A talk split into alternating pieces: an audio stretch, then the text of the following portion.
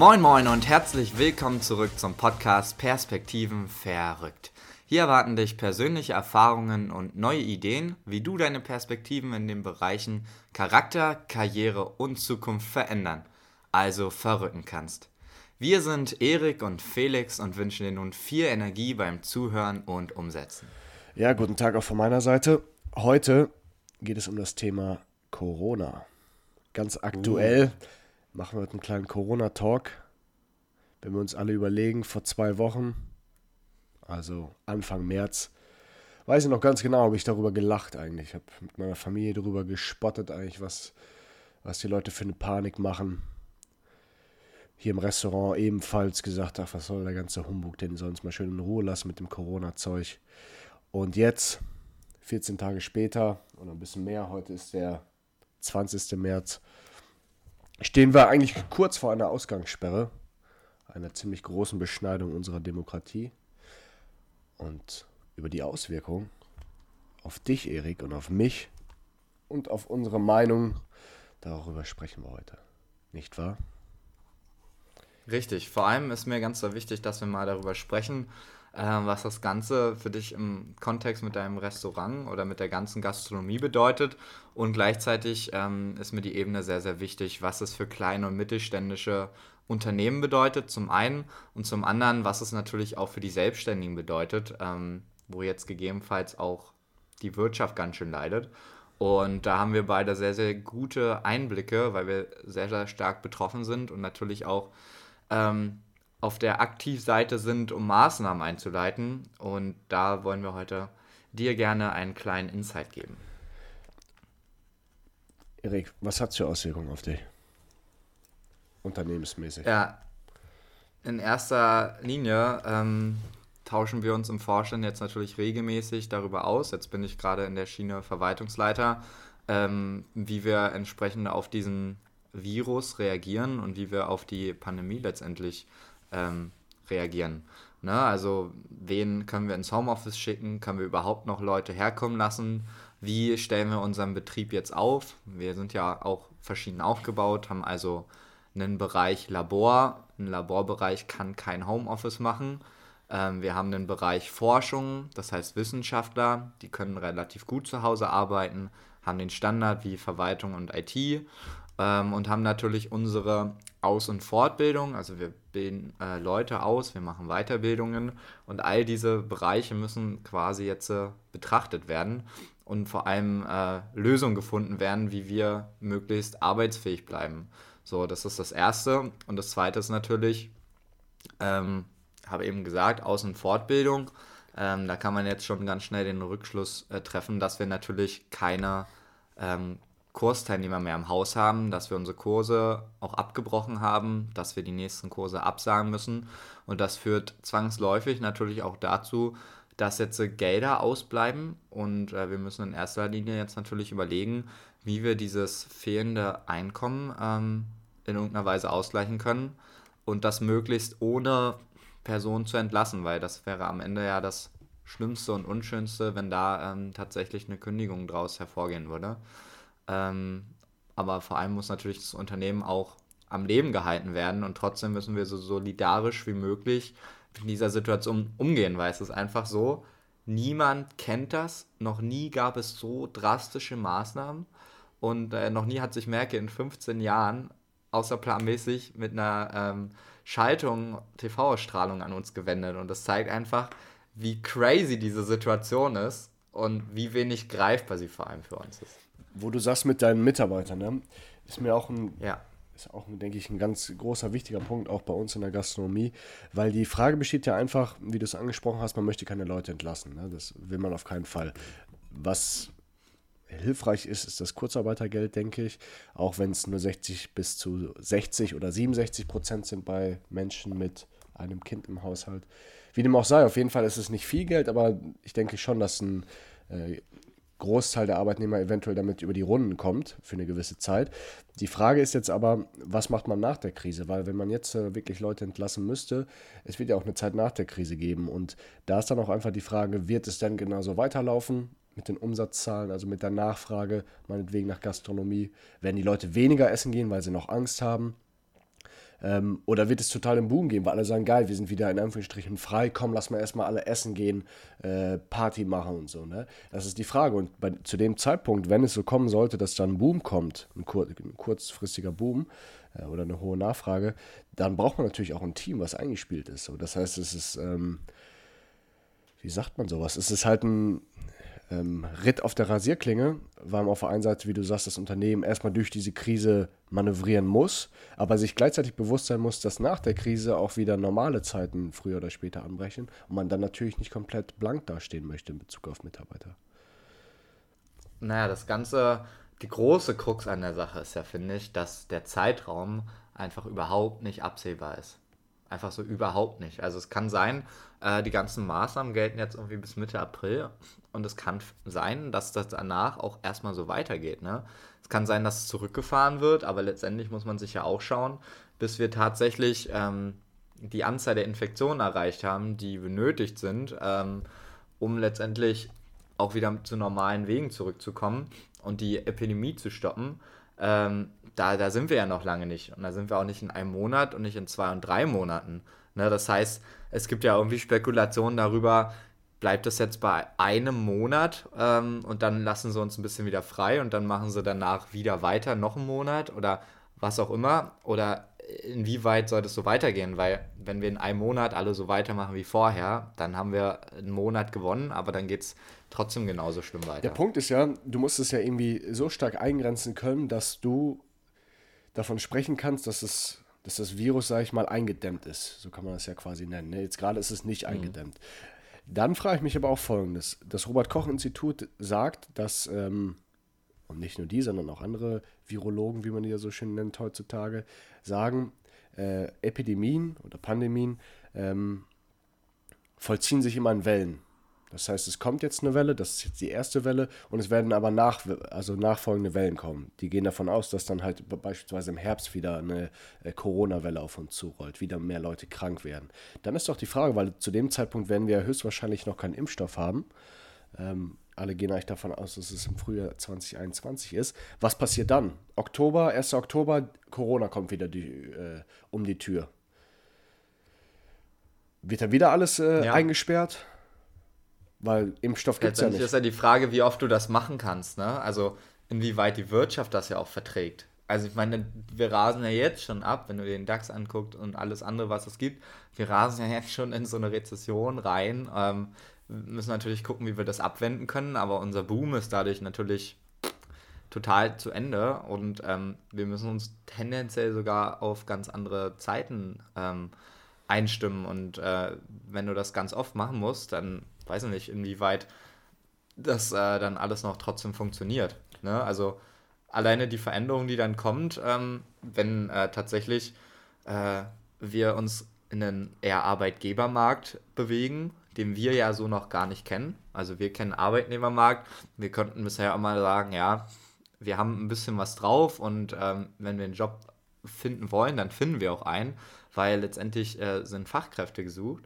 Und ähm, wenn jetzt diese ganze wirtschaftliche Krise dazu führt, dass ähm, es zu Kündigungen kommt, weil die Leute nicht mehr beschäftigt werden können, dann dreht sich das auf einmal, ne? Und du hast auf einmal gar nicht mehr so diese Sicherheit.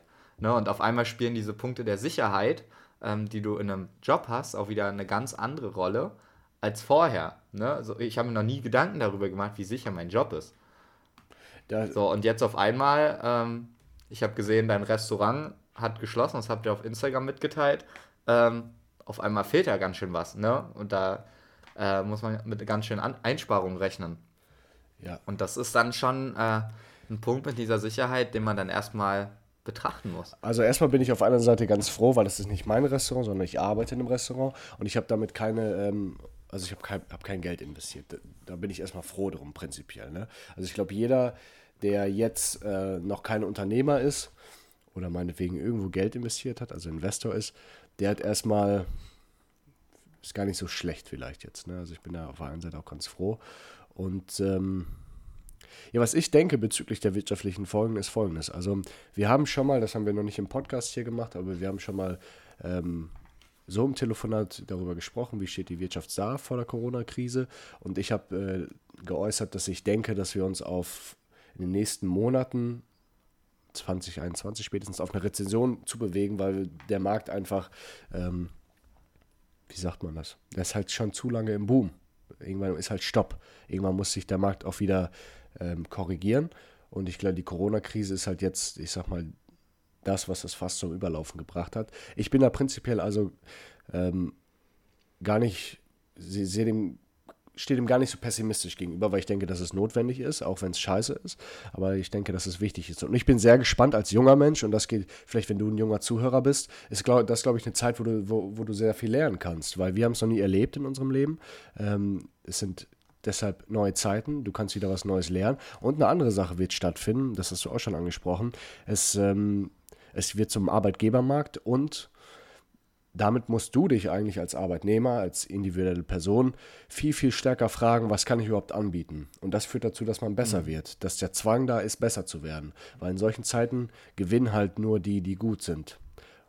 Und in den Zeiten, in denen wir davor jetzt gerade gelebt haben, hat fast jeder gewonnen wenn er nicht komplett auf Ja, da wurde man ja auch so ein bisschen durchgeschliffen, ne? Und das ist jetzt, das ist die, die sich durchschliefen ließen, die sind jetzt raus das wird vorbei sein. Auch diese ganzen kleinen Star, die ganzen Leute, die sagen, boah, ich will Startup machen, ich will Unternehmer werden, ich gründe hier was, so mit irgendeiner, ich nenne es jetzt mal mit einer Piss-Idee. Und das hat vielleicht sogar, ja, in den heutigen Zeiten ging es vielleicht sogar, dass du da sagen konntest, boah, ich gründe das mal, ich probiere das mal. Hast vielleicht sogar einen Investor gefunden, der da meinetwegen 10.000 Euro reingesteckt hat, weil der Markt eh total äh, übersättigt war und alle auf der Suche waren, wie kann ich investieren, wie kann ich Geld verdienen. Ähm, weiß nicht, die Zeiten sind vorbei. Also ich glaube, wir werden jetzt wieder, äh, es wird wieder tatsachenbasierter entschieden werden und nicht mehr hype-basiert. Ja, also ich denke auch, ähm, Gründen war sehr, sehr einfach. Und ich denke auch, dass es jetzt äh, größere Hürden geben wird, weil natürlich fokussieren sich Unternehmen jetzt aufs Kerngeschäft. Ne? Und alles, was nicht Kerngeschäft ist, da wird natürlich geguckt, wo man sparen kann, weil letztendlich hat jedes Unternehmen finanzielle Einbuße, ähm, weil Aufträge zurückgehen und was auch immer. Und äh, du musst dir irgendwie ausgleichen. Ne? Du kannst ja nicht dein Unternehmen einfach draufgehen lassen. Und ähm, egal, was du dann für eine Idee hast, sobald es nicht zum Kerngeschäft gehört, ähm, wird wahrscheinlich die Nachfrage da auch ein bisschen zurückgehen.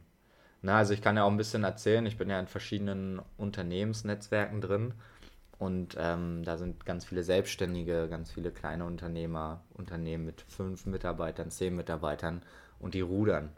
Die rudern wirklich. Also die ganze Beraterszene ist natürlich am Rudern. Da kann ich auch aus meiner Selbstständigkeit erzählen. Ich kann jetzt natürlich nicht zum Kunden fahren.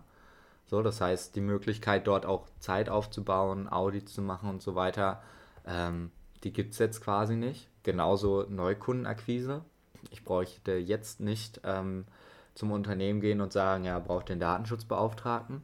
Ne, die haben gerade ganz andere Sorgen, weil wie gesagt, Kerngeschäft, klar ist wichtig, klar musst du machen, aber ist jetzt einfach nicht im Kopf drin. Ja. So und dementsprechend, wenn es jetzt mein komplettes Standbein wäre, dann würde das stagnieren, zurückgehen und ähm, wenn einige Berater wirklich nur immer wieder ähm, abrechnen können, wenn sie beim Kunden waren und so weiter, dann geht es natürlich auch schnell dahin, dass die Gelder nicht mehr kommen. Ähm, und wenn du dann noch Mitarbeiter hast, dann hast du Kosten und äh, da kommt nichts rein. Na, deswegen ist das ja ein riesiger Punkt, ähm, dass die Liquidität gegebenenfalls auch einfach leidet.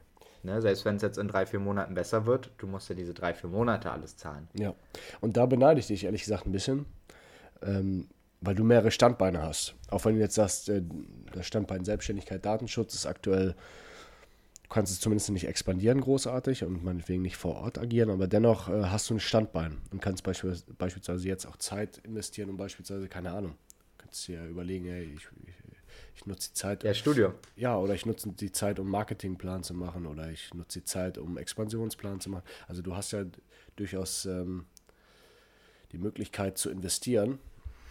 Ja. Ähm, das ist bei einem Restaurant ein bisschen schwieriger. Klar, wir werden jetzt ein bisschen renovieren, du kannst putzen, Du kannst auch da Marketingpläne natürlich schreiben. Du kannst nachdenken, was besser laufen muss. Das kann man schon tun, das ist gar keine Frage. Aber dennoch, worauf, auf welchen Punkt ich hinaus wollte, ist folgendes. Man sagt ja immer, man soll sich nicht nur auf ein Bein stellen, sondern halt mehrere Standbeine aufbauen. Im besten Fall. Und äh, an, so, an solchen Momenten sieht man das, glaube ich, auch, wie wichtig das sein kann. Weil, wenn dann ein Standbein wegbricht, wie jetzt bei mir beispielsweise, dann tut das schon ein bisschen mehr weh, als wenn man noch zweimal hätte. Ja, das ist ja auch genau der Punkt der Sicherheit, ähm, den ich vorhin angesprochen habe. Ne? Ich bin natürlich, ähm, das ist mir auch bewusst, als Verwaltungsleiter und Vorstandsmitglied bin ich einer der letzten, die das Unternehmen verlassen. Davor gehen 20, 30 Leute ähm, einfach vor mir, ähm, die dann halt andere Aufgaben erfüllen, aber nicht im, im Kernbereich dessen sind. Ne? Das ist natürlich unglaublich viel Sicherheit, obgleich sich an dieser Stelle natürlich auch zeigt, ähm, wie, wie schwierig so eine Stelle auch ist. Ne? Also in schönen Zeiten ähm, alles ja, man ist, äh, hat die Position und bla und Keks und es läuft alles, kriegt man alles gut hin, ne?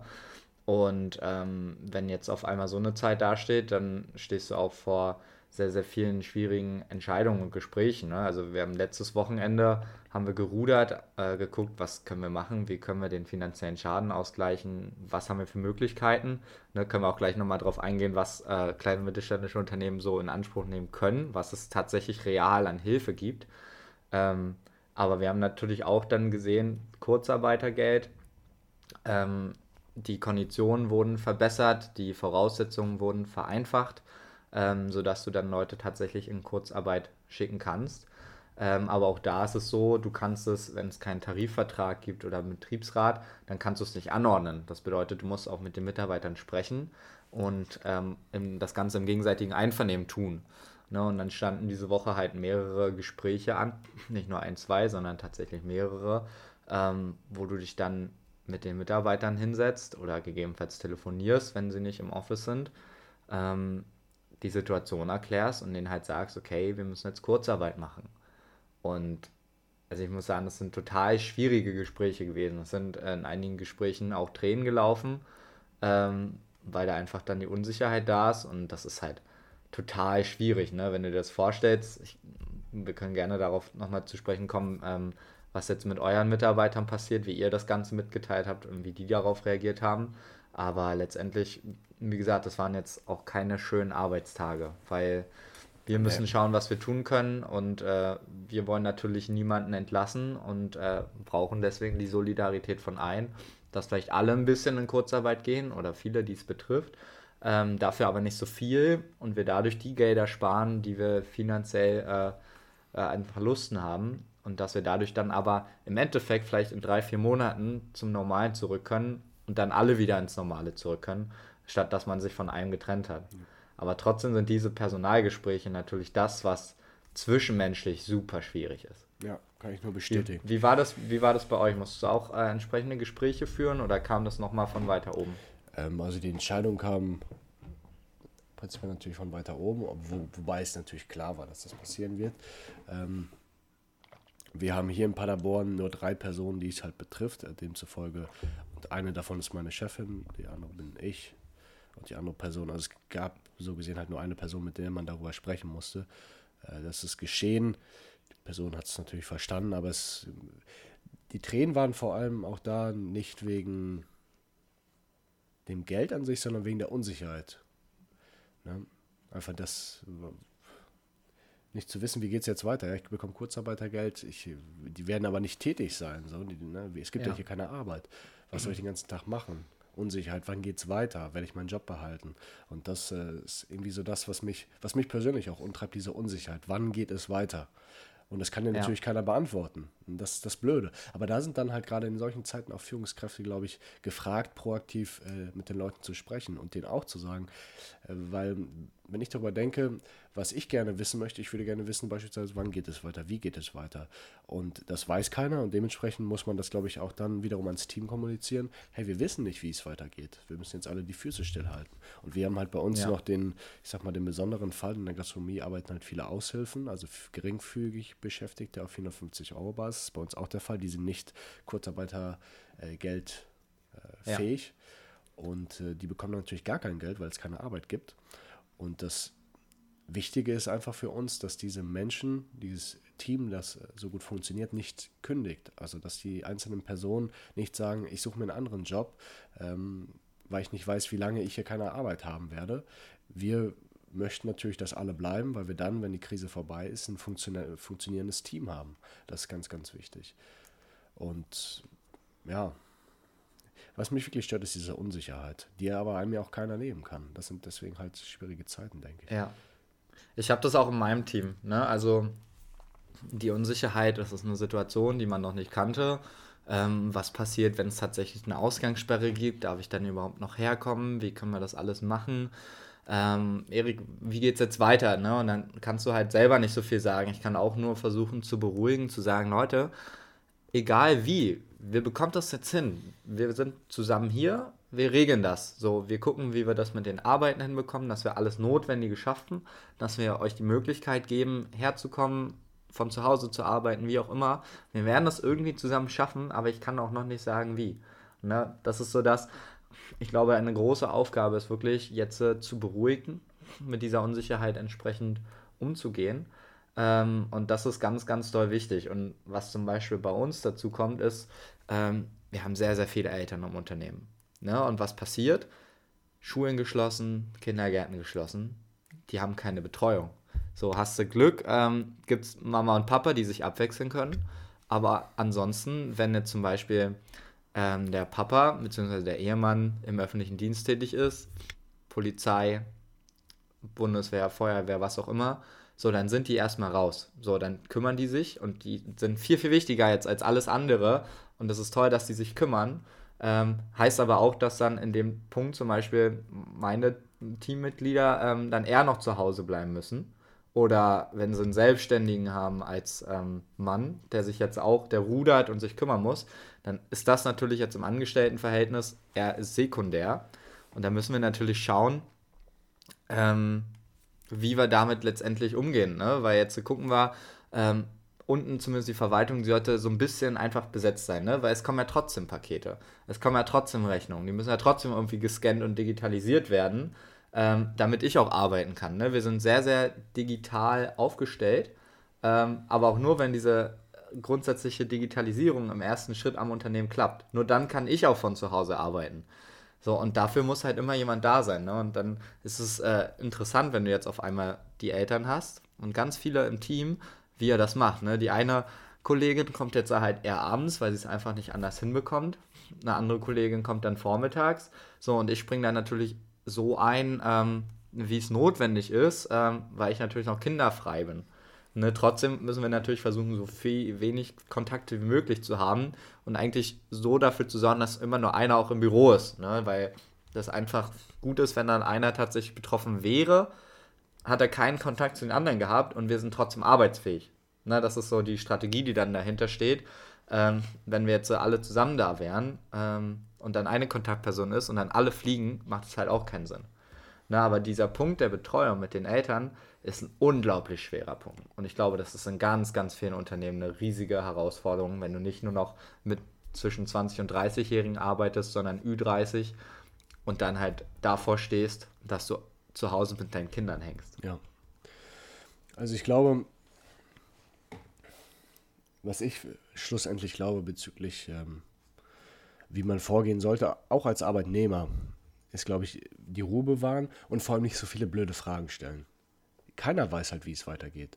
Also ich glaube, der, der, die Führungskraft ist dazu, dazu verpflichtet, wie auch sonst immer, möglichst transparent zu kommunizieren, alle Informationen weiterzugeben, die er weitergeben darf und kann.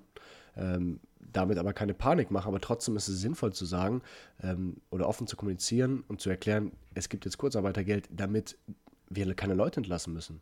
Wir möchten ja, dass ja. du hier bleibst, aber es geht halt nicht anders. Und ich glaube, dann muss der Arbeitnehmer das auch verstehen. Ich muss es genauso schlucken und verstehen, dass es momentan nicht anders geht. Und dann muss einfach äh, als äh, jemand, der folgt, muss man dann die Füße stillhalten. Ich folge ja auch genauso anderen Menschen. Und wenn ich den jetzt alle fünf Minuten anrufe und frage, was machen wir jetzt, was machen wir jetzt, wie geht's weiter, dann drehen mhm. die durch. Jetzt muss man, glaube ich, den Führungskräften auch den Raum lassen, äh, um sich Gedanken zu machen, wie es weitergehen kann. Und man muss, glaube ich, auch einfach die Situation sich ein bisschen entwickeln lassen, um dann richtige Entscheidungen treffen zu können. Da ist aber jetzt auch der. Ja, vor allem, ja, Vertrauen zu haben, ne? Ja, natürlich. Also den Raum zu geben und jetzt natürlich Vertrauen in seine Führungskräfte zu geben, dass sie das irgendwie regeln werden. Genau, und dafür braucht man natürlich grundsätzlich Vertrauen. Wenn du jetzt anfangen musst, Vertrauen aufzubauen, ist das vielleicht auch eine schwierige Zeit dafür, auch wenn natürlich schwere Zeiten äh, dazu führen, dass man vielleicht auch zusammengeschweißt wird. Wie dem auch sei, ich glaube, das Thema haben wir ganz gut besprochen. Ja, was, was machen KMUs oder was machen Unternehmen, die Liquiditätsprobleme haben, Erik? Ähm, Gibt es verschiedene, verschiedene Möglichkeiten. Darauf könnte ich vielleicht äh, kurz eingehen und danach würde mich, das würde ich noch schon mal anteasern wollen, interessieren, warum ihr euch entschlossen habt, das Restaurant zu diesem Zeitpunkt zuzumachen. Das ist ja jetzt ja schon seit ein paar Tagen zu und ihr nicht die Auflagen ähm, des Staates erfüllt und trotzdem weitermacht. Ne? Aber kannst du kurze Gedanken zu machen. Ähm, was es auf jeden Fall an Möglichkeiten gibt. Es gibt das Thema Kurzarbeit, heißt Kurzarbeitergeld. Das bedeutet, du kannst jemanden zu 50% in Kurzarbeit schicken, wenn er sonst 40 Stunden arbeitet, dann äh, arbeitet er dann nur noch 20 Stunden und ähm, bekommt trotzdem noch so Geld, dass der finanzielle Schaden eher gering ist. Bedeutet, für die 20 Stunden, wenn er arbeitet, bekommt er sein normales Brutto und für die anderen 20 Stunden bekommt er immerhin noch 60% des Nettos und wenn er ein Kind im Haushalt hat, 67% des Nettos. Ne? Dadurch gleicht der Staat letztendlich die finanziellen Einbußen aus. Du arbeitest weniger, aber du kommst am Ende auch ähm, trotzdem noch relativ viel Geld, so weshalb du vielleicht noch ganz gut äh, über die Runden kommen kannst letztendlich, als wenn du nur diese Arbeitszeitreduktion am Ende hättest. Und das funktioniert sehr, sehr simpel. Du machst eine Vereinbarung mit dem Mitarbeiter fertig, er redet darüber, legt fest, wie viel. Und dann startest du letztendlich den Prozess. Du zeigst den Bedarf äh, bei der Bundesagentur für Arbeit an. Und ähm, dann wird monatlich immer wieder ganz konkret geschaut, wie viel Zeit tatsächlich nicht gearbeitet wurde. Du kannst da immer sehr variabel agieren. Du bezahlst dem Mitarbeiter am Ende das ganze Geld und bekommst es dann quasi vom Staat wieder. Also ähm, hast die Möglichkeit, dort tatsächlich real Geld einzusparen, weshalb das jetzt auch die beste Möglichkeit ist, ähm, ja, um seine Finanzierungspläne zu überarbeiten. Fakt ist natürlich, du musst äh, Lohn und so weiter trotzdem in hohen Zügen zahlen ähm, wo wir jetzt so ein bisschen beim Punkt Liquidität wären. Ne? Du bekommst das Geld zwar zurück und sparst dann einiges, aber du musst es trotzdem erstmal auslegen. Und für die Unternehmen, die jetzt äh, in eine schwierige Auftragslage kommen, ähm, weniger Aufträge kriegen oder wie wir, ähm, unsere Außenvorbildung brach liegt und ich in den nächsten zwei Monaten nicht mit irgendwelchen Einnahmen rechnen kann, muss man natürlich überlegen, wo nehme ich das Geld her. Ne? Und dafür gibt es jetzt von der KW ähm, auch ein Kreditinstitut, sehr, sehr günstige Kredite äh, vom Staat subventioniert, sodass du sehr, sehr wenig Zinsen zahlst, erst später mit den Tilgungen anfängst und so weiter und so fort, in kurz und einfach erklärt, äh, damit du einfach einen Kredit kriegst und dann ähm, in die Liquidität zurückkommst. Ne? Liquidität ist das, was du real auf dem Konto hast. Ne? Ich mache am Anfang des Jahres einen Finanzplan und weiß, am Ende habe ich so zu 4000 Euro zur Verfügung. Ne?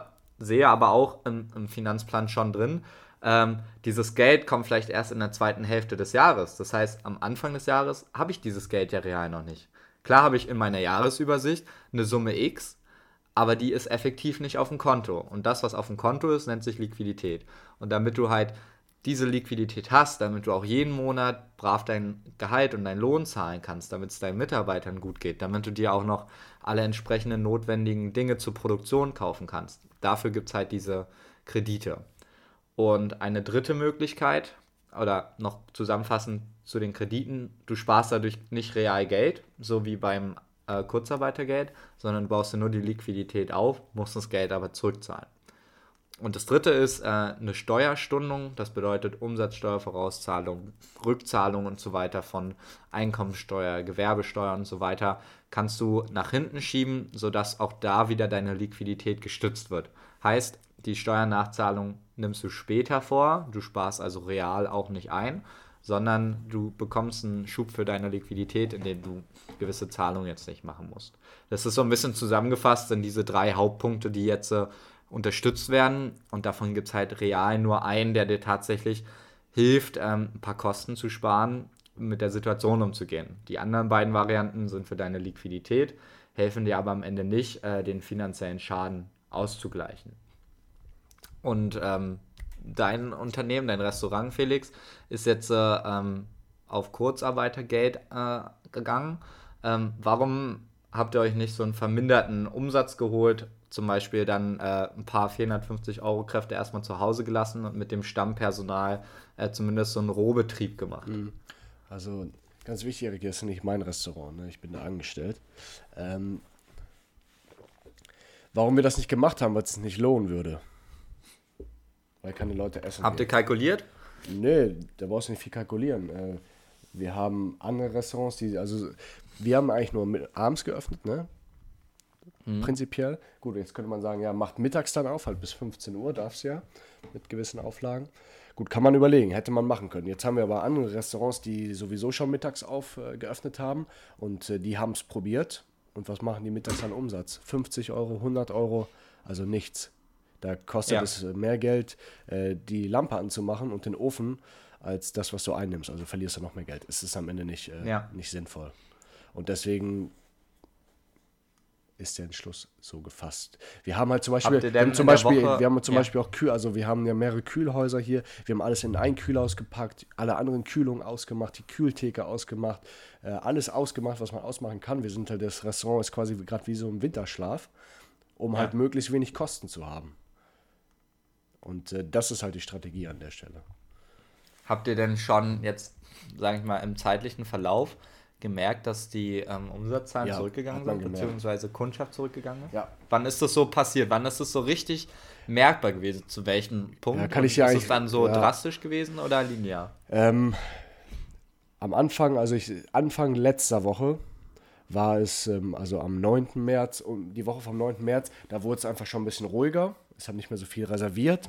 Ähm, ein, zwei haben wir schon angerufen, ja, wir kommen nicht, äh, weil wir krank sind so. Aber es war noch nicht so richtig die Rede von Corona. Aber dann, ich weiß nicht, wann das genau war, ich glaube Donnerstag oder Freitag, einer der beiden Tage, hat dann ähm, Merkel gesagt, man soll bitte soziale Kontakte vermeiden. Also wirklich vermeiden, soweit es geht. Und das war der, das war der Schnittpunkt. Ab, de, ab dem Zeitpunkt ist es äh, immer mehr gegen Null tendiert. Leute haben angerufen, haben abgesagt, keiner hat mehr reserviert. Am Wochenende hat man äh, Umsatz gemacht wie sonst unter der Woche. Und dann, ja, Montag war, war auch dann der letzte Tag, wo wir auf hatten. Da hatten wir einen Tisch. Alle haben angerufen, haben gesagt, wir kommen nicht. Ja. Also mhm. ab Anfang letzter Woche war es dann, ja. Ja. War bestimmt eine sehr schwere Entscheidung auch, kann ich mir, ja, mir vorstellen. Das hat mit Sicherheit gar keinen Spaß gemacht. Ähm, Wie war das? Habt ihr da telefoniert? Also haben eure Chefs euch mitgeteilt ähm, per Telefon, dass jetzt aus ist, per Mail oder sind sie vorbeigekommen? Ne, das hing halt schon immer die ganzen Tage in der Luft. Ne? Wir haben überlegt, was machen wir. Man spricht ja miteinander. Und dann kam, ich glaube, am Montag, ja, am Montag oder am, ja doch, am Montag kam dann der Anruf von wegen, okay, es, wir haben entschieden, wir, wir machen es zu. Weil dann halt einfach auch das Wissen da war, mittags wird es nichts bringen. Ähm, dann kam an einem der Tage auch dann die Info mit äh, nur noch bis 18 Uhr. Ne? Ich glaube, das kam an dem Montag selbst mhm. genau. Und dann am nächsten Tag hier in NRW auch nur bis 15 Uhr. Ich glaube, das ist jetzt ja auch deutschlandweit schon so. Also dann war klar, dann war es vorbei. Es gibt aber einen Gewinner, Erik. Mhm. Und zwar die Umwelt. Bin gespannt. Die Umwelt gewinnt. Ja. Das ist schön. China soll ja we wesentlich weniger Smog und so weiter haben, ne? Richtig klare Luft, was sie seit Jahren nicht mehr hatten. Ja, und ich bin da echt ganz froh drum, dass ähm, die Leute auch mal sehen, es geht halt auch ohne Reisen. Es geht ohne. Es ist zwar nicht schön, aber es geht. Und jetzt kann man sich mal folgendes Szenario ausmalen. Überlegt dir mal folgendes das Ganze hier, ich sage nicht, dass es so ist oder dass ich denke, dass es so ist, aber man könnte dieses, was wir jetzt gerade erleben, könnte man auch einfach mal ein paar Jahre in die Zukunft versetzen und sagen, pass auf, so wird es sein, wenn wir die Umweltprobleme nicht in den Griff bekommen, dann wird es Ausgangssperren geben oder Reiseverbote im ersten Schritt beispielsweise. Und danach gibt es auch mal Ausgangssperren weil jede Art von Transport kostet Geld. Jede Art von unnötigem Konsum, meinetwegen Essen gehen, ist, kann man schon sagen, ist unnötiger Konsum meinetwegen, ähm, kostet Geld. Äh, kostet, äh, schadet der Umwelt. Es ist halt schon günstiger zu sagen, ich esse ein schmales äh, Mittagessen bei mir zu Hause oder ich gehe mittags fett Mittagessen und baller mir den Bauch voll. So, das ist unnötig. Und deshalb gewinnt die Umwelt. Und man muss sich einfach mal das, was wir jetzt hier erleben, ähm, geistig mal vor Augen halten, so wird es vielleicht sein, wenn wir die Umweltkatastrophen nicht in, in den Griff bekommen.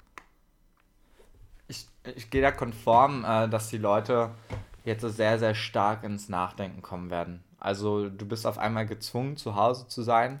Ähm, das ist eine Situation, die kennt man einfach nicht. Also die kennen weder unsere Elterngeneration, noch kennen wir diese Situation. Selbst unsere Großeltern haben sowas wahrscheinlich in dieser Form noch nicht erlebt. Ne? Und für mich ähm, ist es einfach so ein Aufbruch zur Veränderung. Ne? Also auch ganz viele Leute aus der Persönlichkeitsentwicklung kommen und sagen natürlich, in den Krisen kommt Entwicklung, in den Krisen kommt Veränderung. Und jetzt kommst du ins Denken. Für mich war Freiheit selbstverständlich. Aber sowas von selbstverständlich, das habe ich nie in Frage gestellt. Ne? Und auf einmal ähm, gibt es jetzt sogar die Rede davon, Artikel 11, die Recht auf Bewegungsfreiheit, eingeschränkt wird wegen einer speziellen Krise und ähm, ich jetzt schon nicht mehr ins Kino gehen kann, nicht mehr in Bars gehen kann, nicht mehr essen gehen kann. Ne, alles das, was ich vielleicht auch nicht immer gemacht habe, was im Hinterkopf einfach die Möglichkeit da war, all das fällt auf einmal weg. War gestern bei Edeka einkaufen, da haben die uns nicht reingelassen ohne Einkaufswagen. Die haben gesagt, jeder muss einen Einkaufswagen haben, sonst kommt ihr nicht rein, weil wir müssen zählen, wie viele Leute hier drin sind und ihr müsst anderthalb Meter Abstand wahren und deswegen habt ihr alle mit dem Korb reinzugehen. Und ich habe so gedacht, boah, Alter, das ist so krass. Das ist so krass, dass du hier einfach so stark eingeschränkt wirst und dass die ganze Freiheit, die du kennst, mit einem Schnipp einfach weg sein kann. Und ich glaube, dieser, dieser Fakt im Kopf wird sehr, sehr viel machen. Und ich denke eben auch, so wie du schon sagst, Thema Umwelt wird da auch definitiv nochmal mit reinkommen. Und ähm, die ganzen Stars, in Anführungsstriche, ähm, die reden ja auch, ne? Die unterstützen auch und sagen, Leute, bleibt zu Hause, unterstützt das, macht euch mal Gedanken, macht all das, wofür ihr sonst keine Zeit habt, ne? Weil wichtig ist, dass wir hier solidarisch als Volk rangehen und vor allem auch positiv an diese Sache rangehen. Ne? Das sind ja auch Chancen ohne Ende. Also abgesehen davon, dass es jetzt äh, mich total mitnimmt als Führungskraft, äh, weil ich natürlich die Unternehmen zu stützen habe. Ähm, für viele Arbeitnehmer ist es auch einfach eine Chance, einfach mal wieder andere Dinge zu tun. Ne? Tatsächlich Zeit für die Familie zu haben, tatsächlich Zeit zum Lesen zu haben. Ich kann jetzt so ein bisschen Studium noch nebenbei wieder machen, was sonst einfach so ein bisschen untergegangen ist. Ne? Das heißt, ich finde, das Mindset sollte sich einfach ein bisschen dahin drehen. Es ist jetzt schwierig, aber findet schöne Lösungen. Ich habe auch zum Beispiel lange nicht mehr gezockt. Ist ja jetzt eine prima Möglichkeit, einfach mal wieder andere Dinge zu tun und einfach mal ein bisschen zur Ruhe zu kommen und zu reflektieren, nachzudenken über ganz viele verschiedene Themen, zum Beispiel Umwelt oder was auch immer.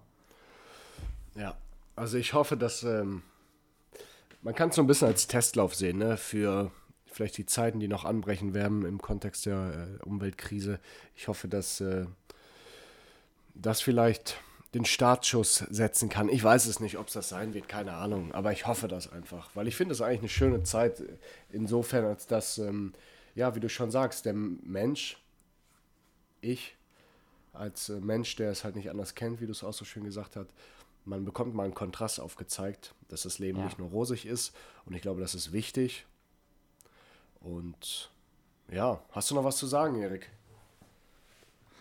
Ich bin super gespannt, wie es weitergeht. Ich freue mich äh, darauf, dass wir jetzt mehr Podcasts aufnehmen werden und ähm, gehe da relativ positiv in die ganze Sache rein. Und äh, ich bin sehr, sehr gespannt, was es für Auswirkungen haben wird. Und für heute haben wir sehr, sehr viel über KMUs gesprochen, über Restaurants gesprochen, über die Dinge, die jetzt wirklich vom Staat auch finanziert werden und was es wirklich hands-on für KMUs bedeutet.